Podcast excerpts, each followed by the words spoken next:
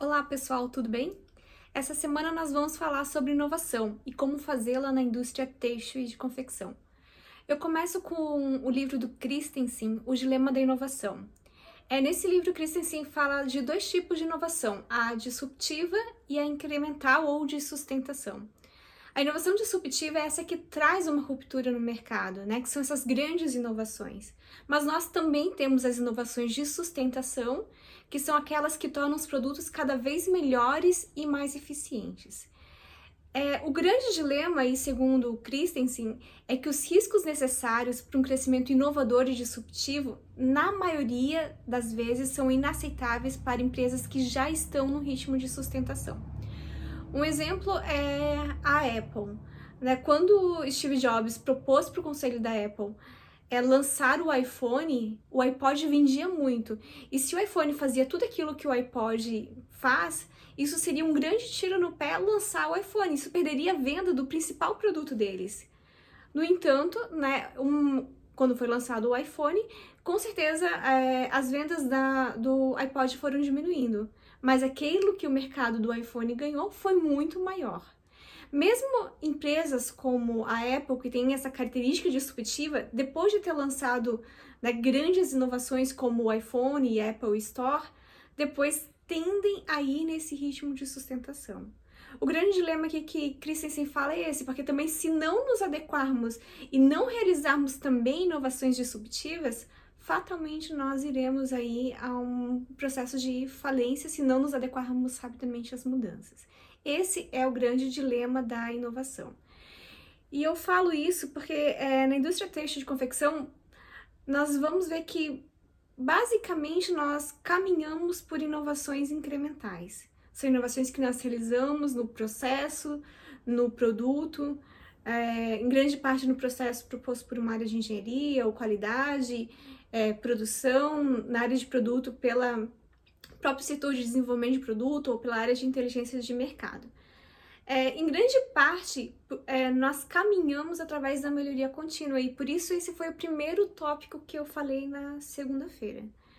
É, a melhoria contínua, ali citei algumas ferramentas que podem nos ajudar e que, pelo menos na minha jornada, tem me ajudado bastante a atuar através de inovações. O que nós temos aqui como problema, tanto em inovações de produtos e processos, é a grande dependência que a indústria têxtil tem dos seus fornecedores. Então, grande parte da inovação de processo, como um maquinário ou alguns tipos de sistema que revolucione a maneira, quem desenvolveu não foi nós, foram os nossos fornecedores. E esse tipo de inovação é, estará disponível a todos os nossos concorrentes, né? Não nos trará realmente um grau de inovação, somente uma melhoria no processo.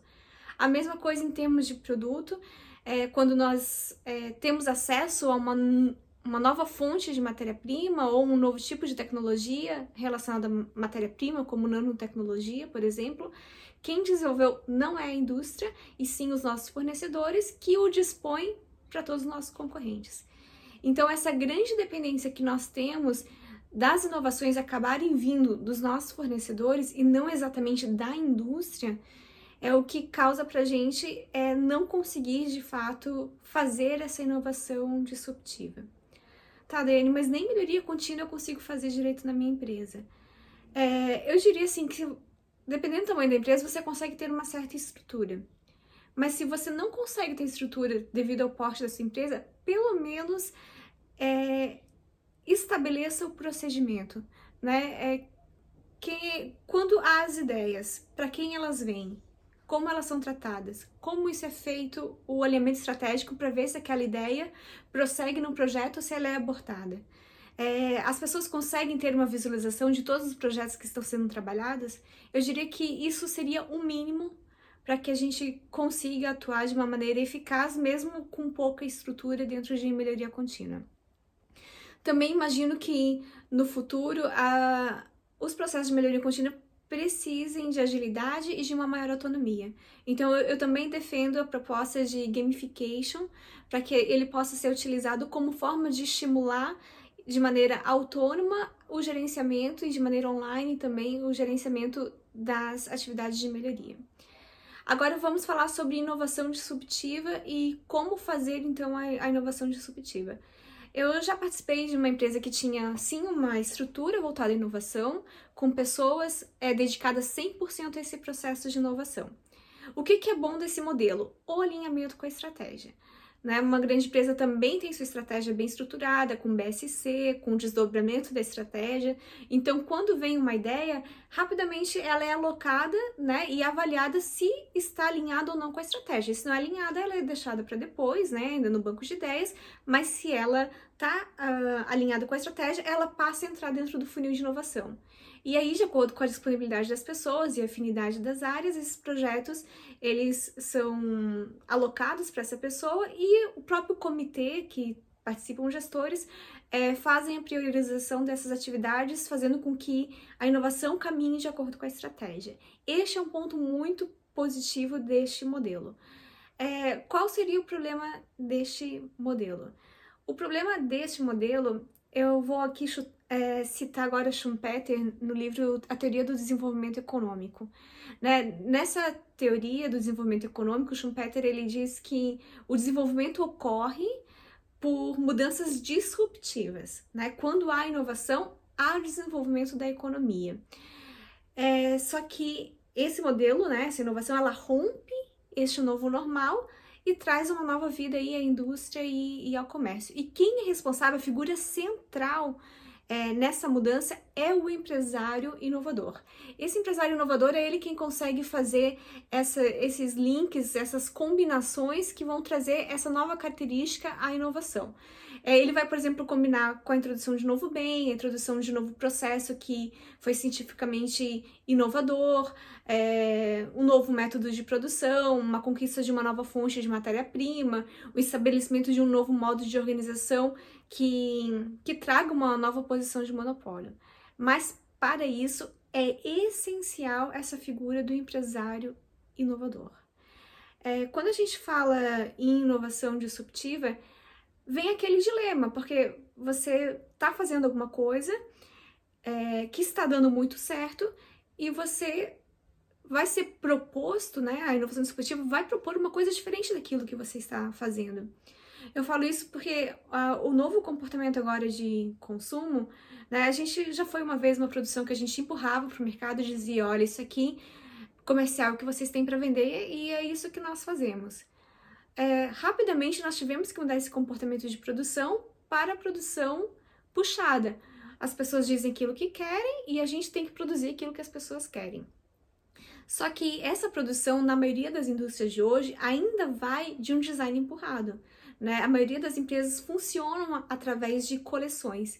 E essas coleções a gente desenha aí com bastante meses de antecedência, coloca no catálogo e o representante sai para vender durante três meses. Então, desde o momento de concepção até o momento de venda, há um grande período né, do qual você empurrou um design que não necessariamente era aquele que o consumidor queria.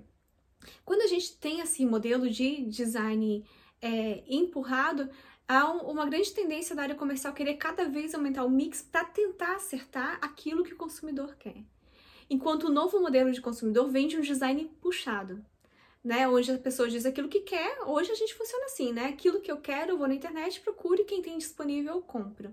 Né? Eu não quero mais receber alguma coisa que seja empurrada. Então, é, esse novo modelo, por exemplo, ele destrói toda a maneira como hoje se é trabalhado dentro da indústria têxtil, através de coleções, através de representações. Então, quando a gente vai para o modelo disruptivo, isso rompe a estrutura tradicional e por isso tem uma maior resistência. Então, quando a gente faz algum tipo de estrutura voltada totalmente para inovação, é necessário que também haja essa contrapartida do empresário que queira realizar a inovação. Senão, ele sempre vai querer apostar em inovações incrementais e nunca vai valer a pena ter uma equipe dedicada a isso. Então, como eu dou aula também de laboratório de inovação na turma de inovação, design e estratégia para confecção 4.0, eu fui testando alguns outros modelos para ver qual abordagem daria mais certo para a inovação dentro da indústria têxtil. Então, um dos meus testes foi a inovação baseada na abordagem do design thinking. Então, eu pedi para que os alunos tivessem e é, citassem algum tipo de problema que quisessem resolver dentro da indústria têxtil e, através do design thinking, nós pudéssemos propor soluções.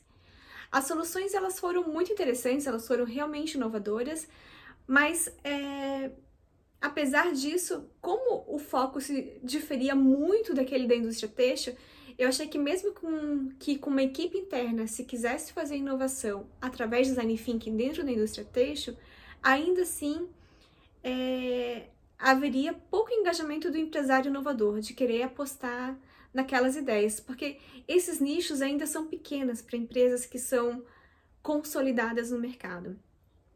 Então, na minha segunda turma, eu testei através da abordagem de startup.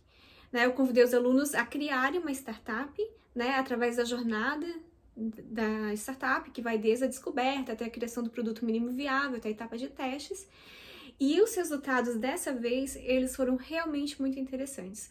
É, são as startups que surgem, elas tem um nível de atratividade de investimento não só interessante para o próprio empresário, mas para qualquer outra pessoa. É, até mesmo para que a pessoa que teve a ideia realmente investir como um empreendedor. Diante disso, é, eu acredito que uma das maneiras mais eficientes para a inovação na indústria têxtil é através de parceria com startup. Porque uma das características da startup é que ela seja escalável e ela é testada antes no ambiente menor. Então o empreendedor ele tem condições de não prejudicar o seu negócio que já está funcionando, enquanto isso a startup vai trabalhando, correndo todos os riscos, mas numa proporção muito menor. E a partir do momento que isso aqui deu certo, a gente escala para a grande indústria. Então, de todos os meus estudos e de todos os movimentos dos quais eu já participei, eu acredito que hoje uma das maneiras mais eficientes de fazer inovação na indústria têxtil é através de startup. Também já participei de projetos de Open Innovation, é, mais a perspectiva de design. E eu acredito também que Open Innovation funcionaria se dentro dessa base, desse net, né, dessa rede, pudesse ter uh, fornecedores, indústria, mercado startups e alguma instituição de ensino. Assim, um poderia apoiar os outros nas ferramentas que faltam. O mercado diz aquilo que precisa, a indústria diz como vai aplicar, a startup oferece esse tipo de serviço ou este teste no mercado, mas se falta uma tecnologia, o nosso fornecedor tem. Se o nosso fornecedor não tem, ele pede auxílio para que seja desenvolvido essa tecnologia dentro de uma universidade. Então, eu imagino também que com uma boa estrutura de Open Innovation, também conseguimos fazer a inovação. Então, essas são as minhas dicas, né? É o meu background de como fazer inovação na indústria têxtil. E a minha pergunta é: você já experimentou algum desses modelos?